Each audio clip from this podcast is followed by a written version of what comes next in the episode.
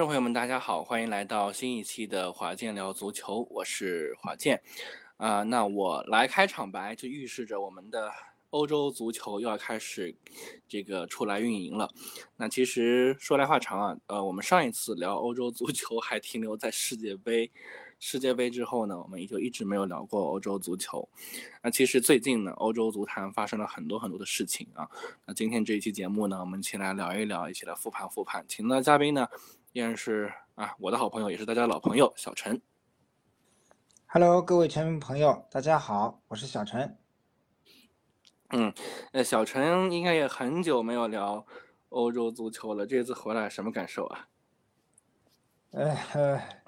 中国足球比较让人心痛揪心啊！聊欧洲足球呢，我们可以以一种呃比较轻松、欢快、愉悦的心情啊来和大家一起分享吧。嗯，那其实我们言归正传来说啊，最近欧洲足坛呢发生了很多事儿，那么可能印象最深刻的，或者说让人记忆最深刻的是什么呢？是切尔西啊花了天价，花了大概。呃，计统计可能得有三四个亿吧，啊，四个多亿吧，买了很多球员，啊，包括这个我们之前在世界杯的时候一直说一个球员叫恩佐·费尔南德斯，啊，切尔西花了一点二亿把他买来。那再比如说此前阿森纳看中的穆德里克啊，那么切尔西也花了八千万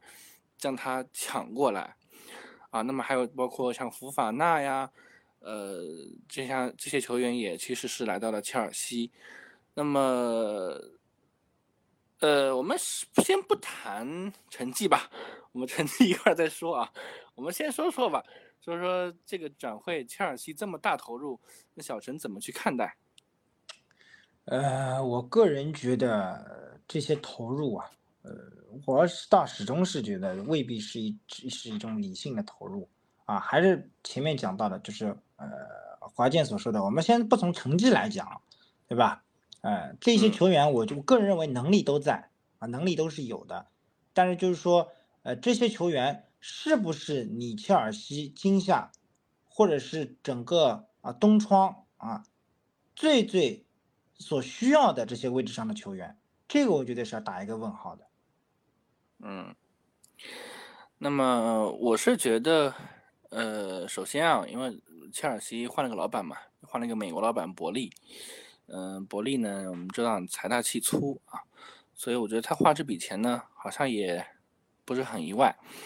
那么，呃，其实我后来去了解了一下，为什么今年切尔西这个老板他想花那么多钱，对吧？一方面确实是像小陈所说的，可能是有点不是。很理性消费啊，但是另一个原因呢，其实，呃，我是觉得，或者说我们看了一些数据来说，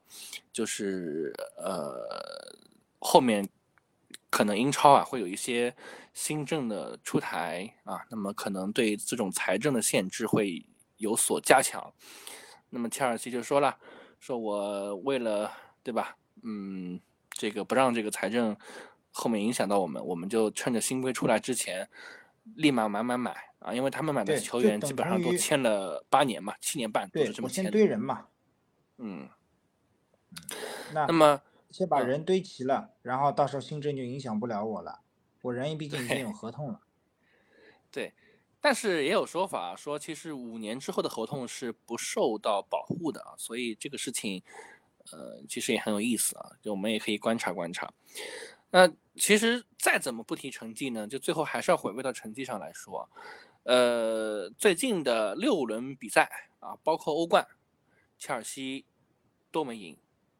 啊。那么最最让人感到离谱的事情是什么呢？是刚刚过去的周末，切尔西零比一输给了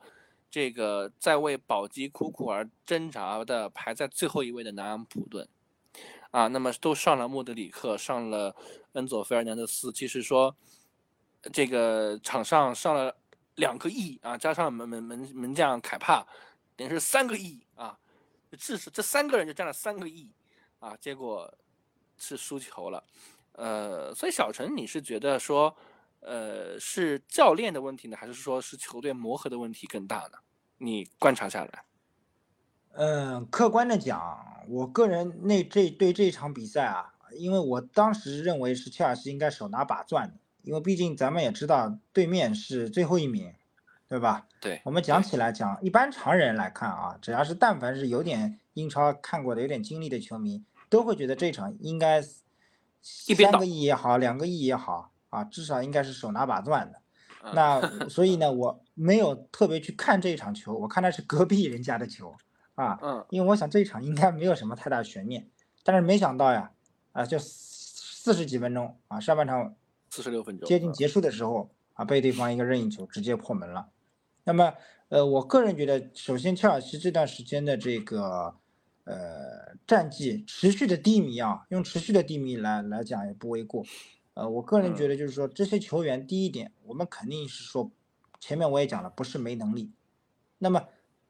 怎么去捏合啊？这个是教练需要动脑筋的。但是呢，我现在呢也未必觉得就是说，呃，这个教练他一定有什么问题。我当时还是我坚持这个观点，就是说，这些球员是不是你切尔西最需要的、最急需的这个位置上的？啊，不是说我的球员身价高我就用你。你一点二亿我就用一点二亿，你一点五亿我就非得用你一点五亿，啊，是不是说，呃，这个位置上摆这个人是不是合适啊？是不是我现在最最缺的这种这种风格？至少我目前好像我看到的就是大部分比赛啊，教练基本上还是在用一些新买来的呃巨星啊，把巨星堆在场上，可能他会觉得就是说能力就在这儿，实际呢，我倒觉得。切尔西是不是不是可以尝试调配一下阵容，真的把那种，嗯，就是他最需要的这一批球员放在场上，这样才能体现战斗力。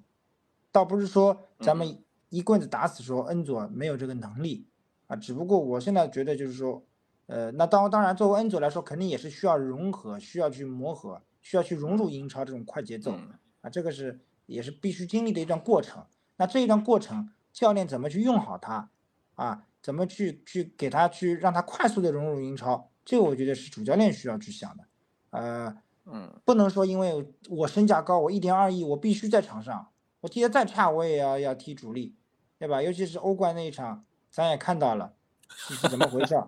呃，对吧？是，所以我我我是觉得，呃，可能我觉得主教练是排兵布阵上需要做一些调整，因为毕竟已经这么多场失利了，必须要做调整。嗯，欧冠这场给大家稍微简单说一说。欧冠这场呢，其实一开始是切尔西的这个进攻，那么这个进攻呢，其实是打门打门没进啊，打门没进呢，就让这个那边的多就是多特那边啊，有拿到那个反击机会。阿德耶米啊，就是长途奔袭七十米打空门得手，过掉了恩佐费尔南德斯，过掉了凯帕。其实切尔西肯定是，嗯，按照我的想法就是。肯定是作为他们一开始的战术布置，就是我先，就是我我压制你，我有这个能力压制你，我就尽快吃你，尽快用这个三板斧能够压制住你，能够取得领先。那后面的事情后面再说。但没想到他先丢球以后，那他就很难翻过来。嗯，呃，我其实有一个 不太一样的观点，我不知道小陈同不同意啊？我们可以探讨啊。那我们知道，呃，其实。呃，图赫尔时代，我们切尔西的前前任主教练是图赫尔嘛？呃，其实图赫尔的时代，我们不管怎么样，其实他他带队其实带的挺好的，而且也挺稳定。呃，进球呢也基本上，我们不说每一场都赢吧，至少也能进两个以上，对吧？但是很遗憾的是，伯利把他给炒了，把这个布莱顿的波特给挖来了。那么你会发现，最近的时候呢，就是这个比赛啊，用的都是这些新买的球员。所以我在想，你说这个伯利才是最后的这个操盘手，就是这个教练呢，是是一个听话的教练，就实际上他可能其实没什么话语权，乃至可能这些球员，这些上亿的球员、巨星，对吧，都是伯利塞给他的，而而并不是他想要的球员。我不知道小郑同不同意啊？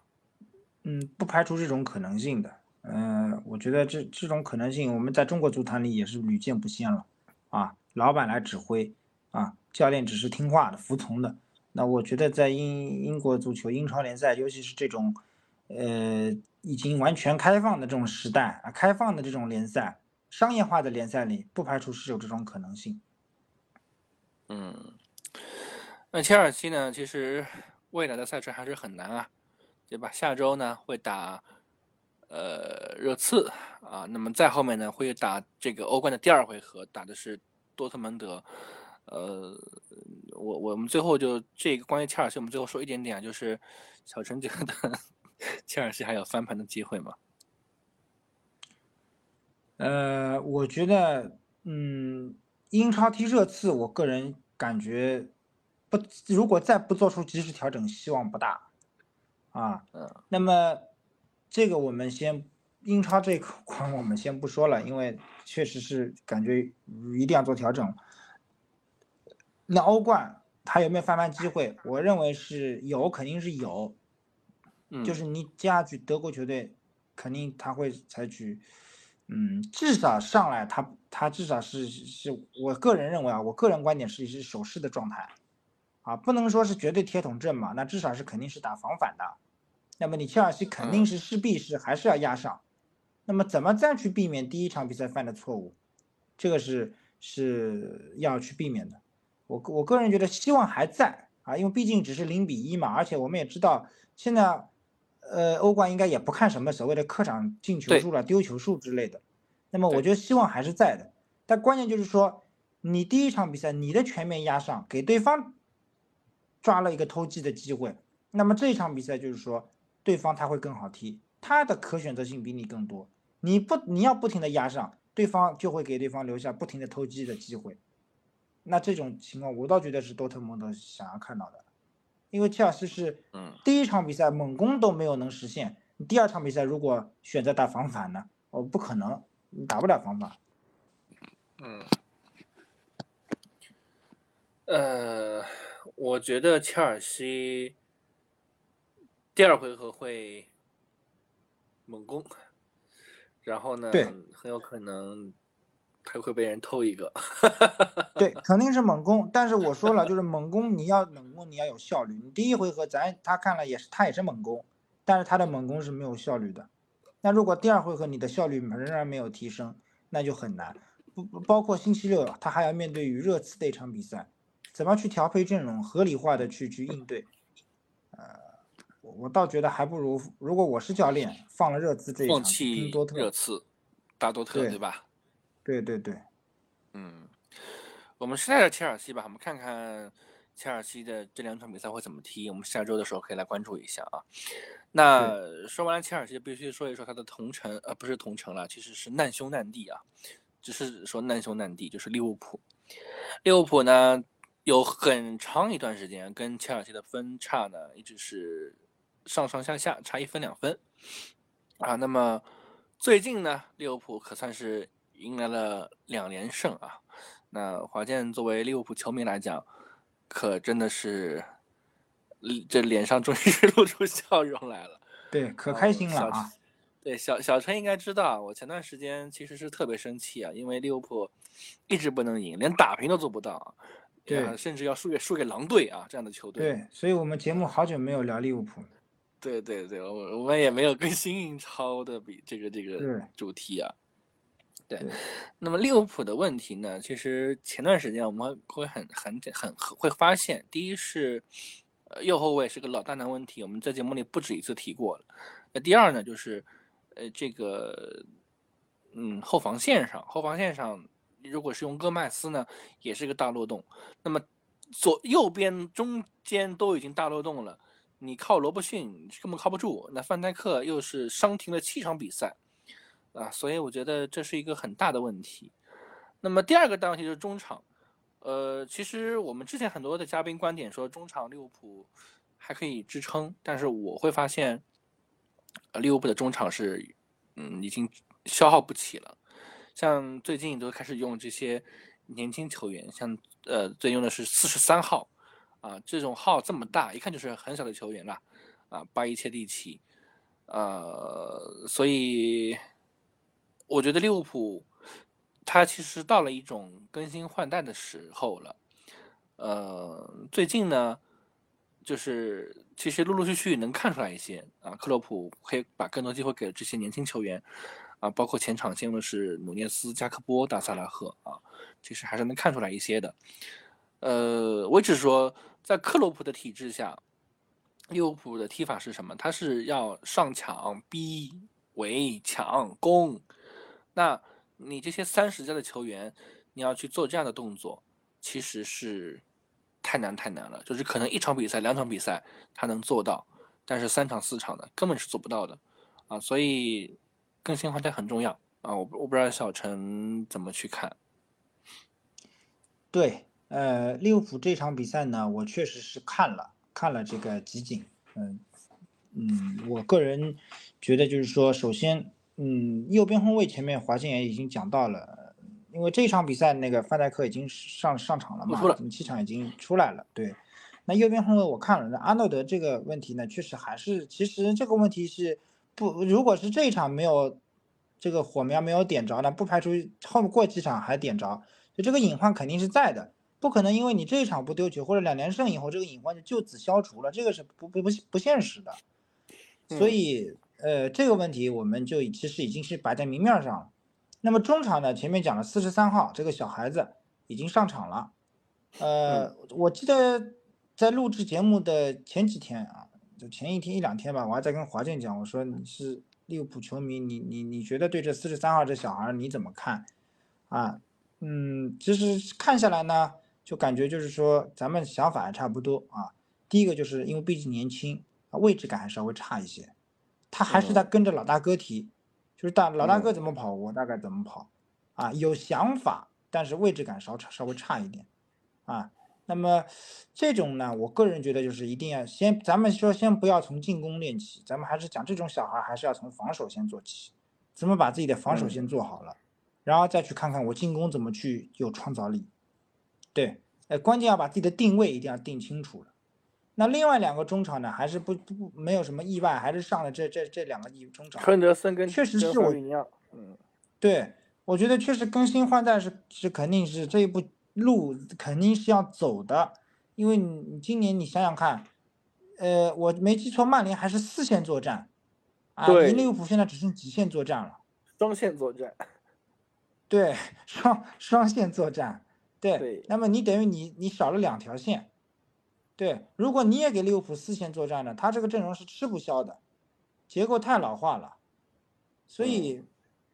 嗯，锋线上我觉得这个三叉戟我看了，啊，呃，努涅斯的状态有所复苏了，在复苏的过程中，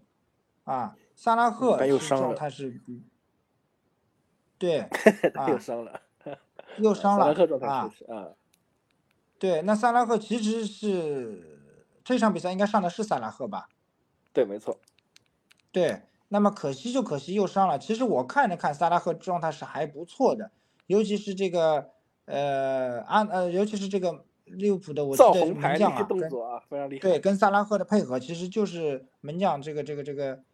直直接啊去传给萨拉赫啊，造了这个对方的这个这个这个波波普的这张红牌啊。啊，我觉得是也也是阻截了波普这个连续不不连续不不丢球的这种记录啊，呃，所以我觉得嗯，确实锋线上，而且也用用上了加克波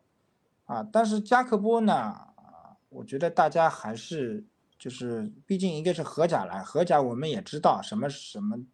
当然，我咱们不能说荷甲质量很差，再高质量都比中国足球质量还要高，是不是？但是说，但是这个加克波呢，我现在看了，就这个身体对抗啊，好像还是差一点，差一点。嗯，呃，有有有点悲观，我感觉可能上线可能能能看得到，啊，所以大家，而且我我觉得加克波是那种支持型前锋，不是那种独立体型前锋。我所谓的独立体型就是单干型前锋。他不是，哎，他的身体素质应该达不到，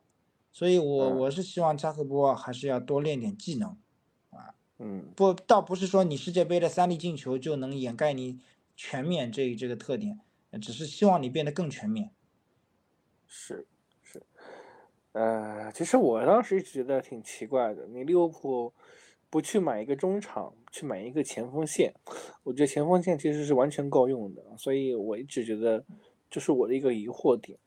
啊，那那菲尔米诺怎么样，他可能就为了做说可能前锋线有人要走，对，那时候前锋线有人要走，嗯，对，呃，所以我们就希望下窗吧，能不能真的真真切切的去落实到中场的贝林厄姆啊，更新换代上。贝林厄姆啊，对，因为对我们讲中场，你不能够说真的指望这个四十三号这小孩马上就一一下子踢出巨星级别，这也不现实。那怎么去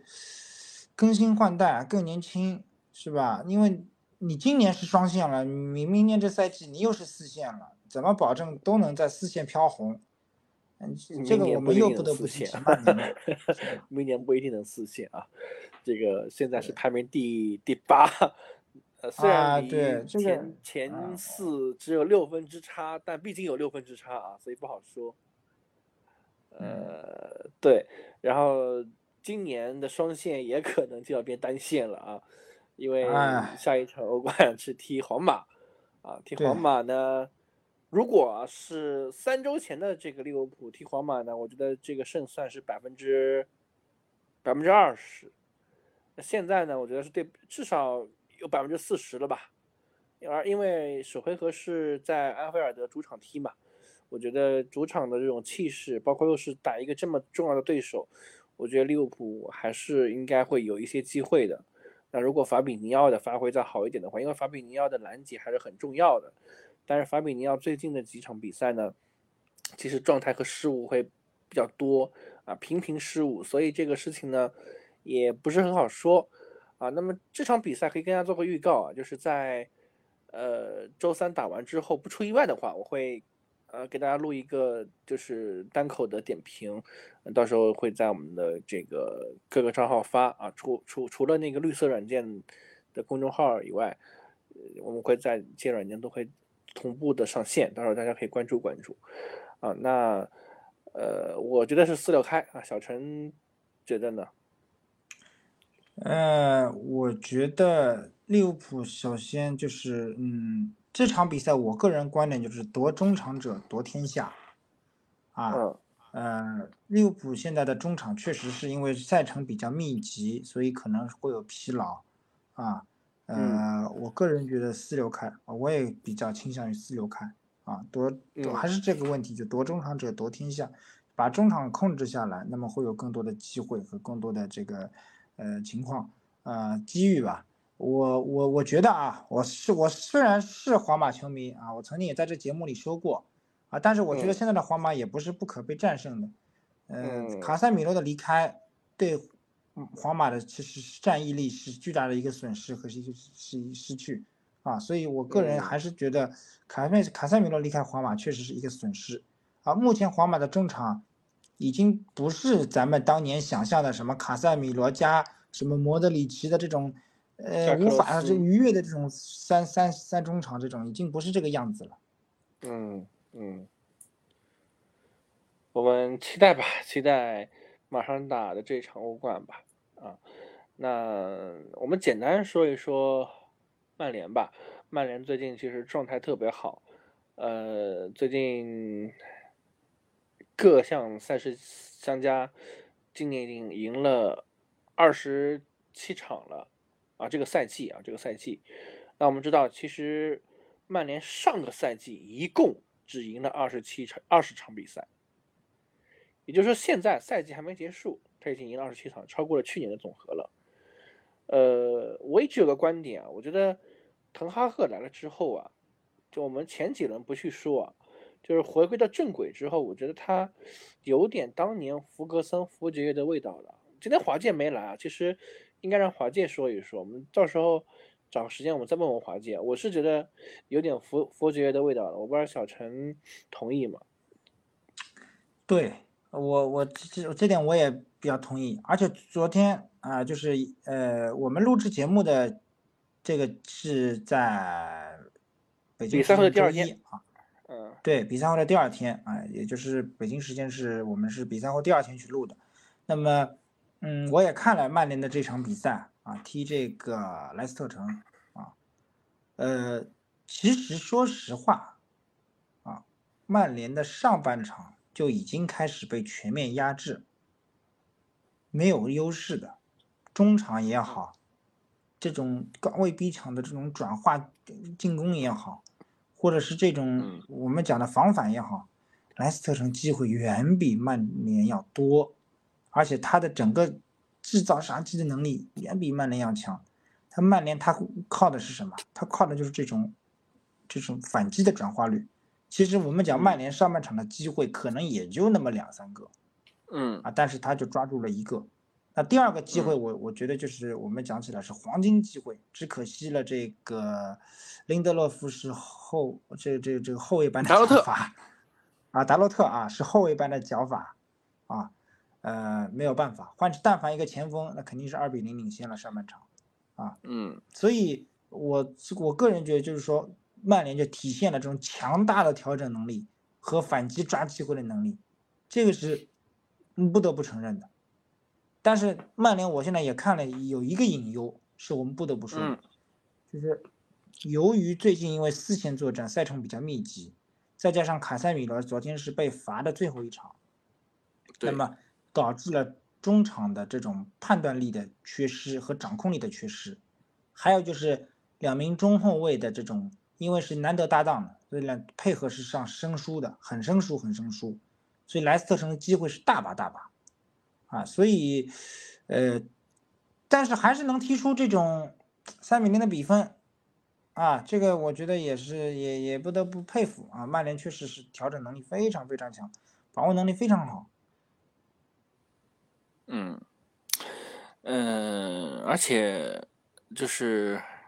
我们会发现，现在 C 罗离开曼联之后啊，整支曼联也变得更团结了啊。所以，呃，在滕哈赫的这个。带队下，确实是越来越好了。我觉得马上到了来的这个第二次双红会，利物浦还未必打得过人家啊。第一回合就输了。对对对，对对。而且，嗯，曼联昨天踢莱斯特嘛，咱们也看了嘛。其实你也没有说明面上就压制你控球，也没有说比你体现的就好多少。但我就是反击抓机会的这个能力比你强。呃，但是我还是这个话。曼联的这个后防线一定要注意，这个两个后防线是太吓人了，两名中后卫。嗯，曼联目前还是没有形成一个稳定的这种中后卫配置，我觉得中后卫一定要要要稳定下来。嗯嗯，不能够说像昨天这样，昨天这样的中后卫临时配搭的太可怕了。嗯嗯，曼联现在我觉得还有一个问题就是这个安东尼啊，安东尼的状态一直是很差。总是秀脚法，但是呢，没有实际用处啊！我觉得这也是曼联腾帅应该要去想想的一个办法，怎么去解决这个问题。对对对，对的。安东尼昨天也没上，还是反正还是官方说法是出于保护吧，反正说再等等。但我确实我觉得安东尼的状态，嗯，也是也是也是也是需要那个去调整。从从从巴西队到曼联，他都是灾难级别的发挥。对的。那么这个也是滕帅吧，慢慢去考虑怎么去激活这名球员。嗯，好，我们最后啊，最后来说曼城跟阿森纳一起来说。呃，曼城阿森纳呢，最近在上演就是你追我赶，你你让我追的这种好戏啊。呃，首先说曼城吧，曼城我是觉得随着赛程的深入啊，哈兰德的机会变得越来越少了。就我一直有个观点，我说哈兰德来了之后啊，其实曼城的整个技战力是下降了。就很多人都不同意我这观点，其实包括小陈之前也存疑啊。我说，因为我们都知道，其实曼城在哈兰德来之前，热苏斯时代、阿圭罗时代，呃，其实每个人都有进球能力，不管是中场、前场、后场、后卫，他都有进球能力。但是你会发现，现在的曼城就不是了，就是他虽然可能也进了五十来个球啊，到现在为止，但是有一半的球都是来自于哈兰德，一半以上啊。那么就是现在曼城就很依赖于哈兰德。那么恰巧哈兰德在英超时间长了之后呢，就是大家了解他了。对，而且哈兰德的有一个有一个致命的弱点，就是他的头球能力很一般，啊，虽然能进去，但是可能你踢十进砸十个，可能只有两个或者一个，啊，这种概率很低。啊，所以我是觉得，呃，曼城除了用哈兰德以外，应该要这个去考虑考虑用其他人，找一找其他人，传一传传给其他人，也可以试试看，但是似乎现在并不是这样，我不知道小陈现在同不同意我这个观点了啊。呃，其实我曼城，我一开始确实是持怀疑态度，就是我确实是，就像华健所说的，我一开始觉得引进哈兰德应该只会是更添一层砝码，进球应该是更容易的一件事情，而且我觉得应该技战术上技战力是不成问题。但是我现在为什么我我会现在也会有这种想法有动摇了呢？就一方面我是觉得就是哈兰德的这个一个头球前面华健说了不行，另外一个就是。哈兰德的整个技战术的跑位啊，技战术能力大家已经熟悉了，啊，呃，踢法大家都习惯了，知道怎么防了。但是我觉得就是另一方面，最主要的还是就是曼城啊自己改变了整体的战术结构和战术风格，就是他他其实我们讲的所谓的依赖哈兰德，其实就是我们讲起来就是曼城他的战术风格简单了，而他的所谓的大家看到的这种传来传去、倒来倒去。其实都是中场的这种，说的难听一点，可能叫无效传球，啊，但是，但实际为什么？因为为什么我这么讲？就最后一脚我们看到的，永远是要交给这个德布劳内，啊，就德布德布劳内来通过这种直塞或者是这种小传球去传给身边的哈兰德，也就是说，他的最后一下永远是哈兰德，哎，一定是德布劳内去跟哈兰德搭，或者是某一个人去跟哈兰德连上线。不管是空中头球摆下来，还是传他的这个脚底下，啊，都是这一下子。然后呢，哈兰德有的时候门前呢，因为他头球不灵光，他还要把球卸下来，那么就耽误阵势了。哎，所以我因为他的习惯是脚嘛，所以我我现在觉得曼城就是中场他很花哨，倒来倒去，倒来倒去，实际作用不大，他没有这种突破渗透性的这种东西，他的渗透完全来自于德布劳内。啊，所以如果我把德布劳，我我我们只是排除两个边路的快速突击，我们不说，我们只讲前腰，他完全是依赖于德布劳内的这种渗透传球。我们如果把两个边路砍掉的话，他把德布劳内把两个边路砍掉，把德布劳内锁住，基本上曼城没有什么办法。嗯，所以呃，而且哈兰德也很难接球。那我个人觉得，其实曼城现在打的是这种，呃呃，说的不举个不恰当的例子，有点像半英式踢法。反正没有办法了，我就先起来，哈兰德能摆下来，然后再说。那，但是我就觉得，我我我倒是希望看到的是以前曼城在禁区里那种小配合，像前面我们讲的，什么热苏斯啊，什么谁都能进球，谁都能碰一下这种感觉。那现在显然就不是了。那我就我就觉得，可能是因为哈兰德来了，改变了以哈兰德为核心去设计的这种战术，改变了这种踢球方法。嗯，呃，而且哈兰德有时候是踢空门都踢不进啊，这个其实很成问题。有时候，对，这个就是我讲的嘛，你你你你不能说我有一个注视中锋，或者也因为哈兰德也你也不能讲传统意义的注视中锋，他毕竟这个身高还挺灵活，但你不能讲说因为你有了这么一个标准的大中锋，你就这么踢。你以前没有中锋，你不踢的照样挺好嘛？没有这种大中锋，对吧？我就觉得这个是让我挺挺意外的。我觉得不能这么踢，我觉得还是要踢回曼城以前的这种足球。嗯，呃，当然曼城还有两个影响，第二个影响就是坎塞洛的放走啊。其实因为当时有传闻说，呃，坎塞洛跟瓜迪奥拉有矛盾啊，所以走了。那其实这也是个影响，因为我们知道坎塞洛其实以前是那个助攻能力很强的，但是他放走之后，曼城的边路现在其实没有什么人，你就阿克和凯尔沃克，其实能力就相对而言要逊色很多。所以啊，我前面就在评论里点评里我讲了嘛，砍掉两个边路，真正中场能有渗透性的这种这一下子的就德布劳内。嗯。是，那么第二个问题是，就是瓜迪奥拉，瓜迪奥拉不愿意换人，他不爱换人。我们知道，其实像板凳上有一个人叫阿尔瓦雷斯啊，小蜘蛛阿根廷队的球员，其实他是一个，不管是跑动还是速度还是想法，就是都是极佳的一个这么一个人啊！我至今都记得当时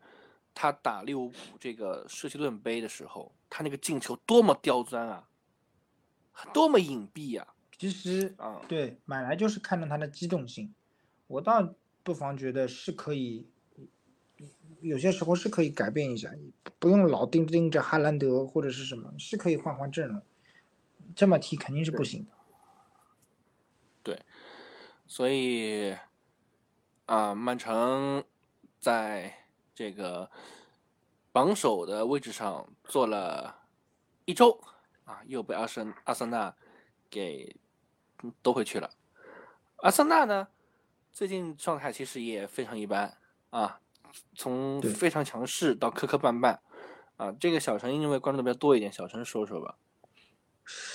阿森纳其实最近状态也不稳定啊，嗯，其实这前面我也记得是输过，而且是输过刚换帅的一支球队，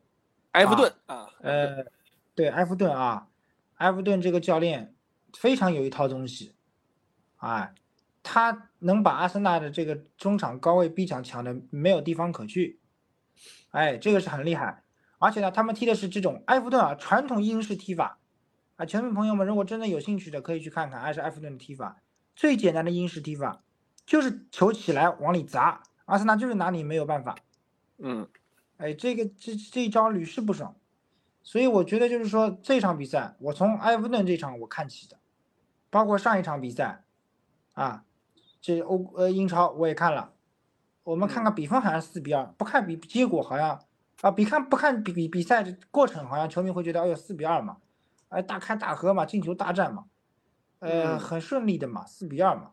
其实这个比赛呢，阿森纳两度落后，对，而且六分钟就丢球，对，六分钟就丢球，我们也不用去看了，两度落后，而且最后其实到了九十分钟左右还是二比二，这个补时是一个超长补时，大概在十来分钟左右。嗯，所以，那最后我们讲逆转的球，加上那个四比二的那个球，其实都是在最后的补补时阶段里去完成的。对，而且所以跟阿斯顿维拉的这个门将就是整活有关啊。门将最后一个球，他要去进攻啊，空门了，所以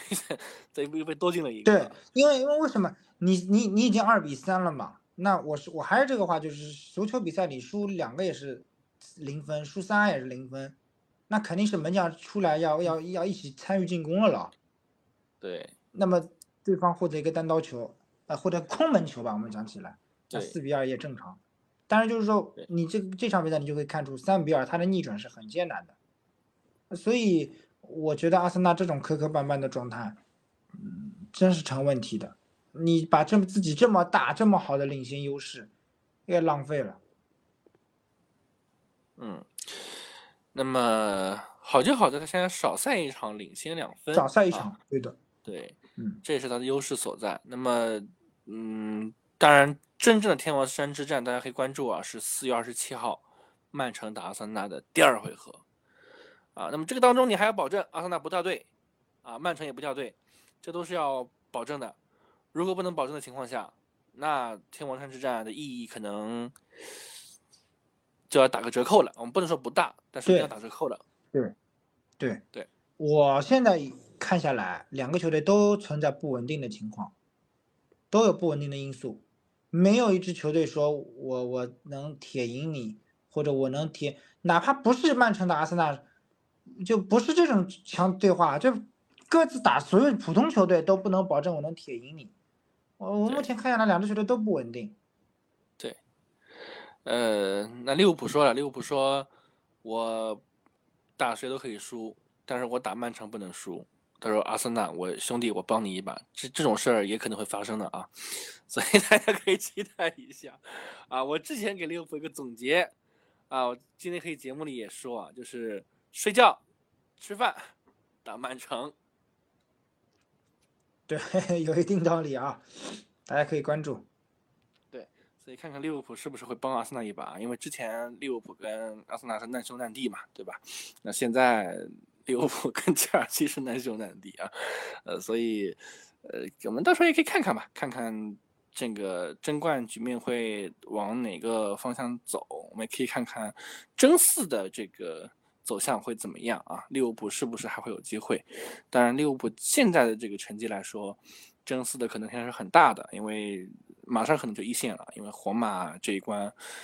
我觉得过是意外之喜，不过是正常的，哈哈啊，所以我们看看后两天的这个比赛，我们也可以看看曼城接下来的欧冠出战会怎么样啊。那我们今天这一期就差不多是这样了，感谢各位的收听和陪伴。我们下周的时候不出意外，还是会有正式节目跟大家来分享。那这周呢，如果没有什么意外，也会有一期欧冠的加更的这个呃评述。我们下一期再会吧，拜拜。拜拜。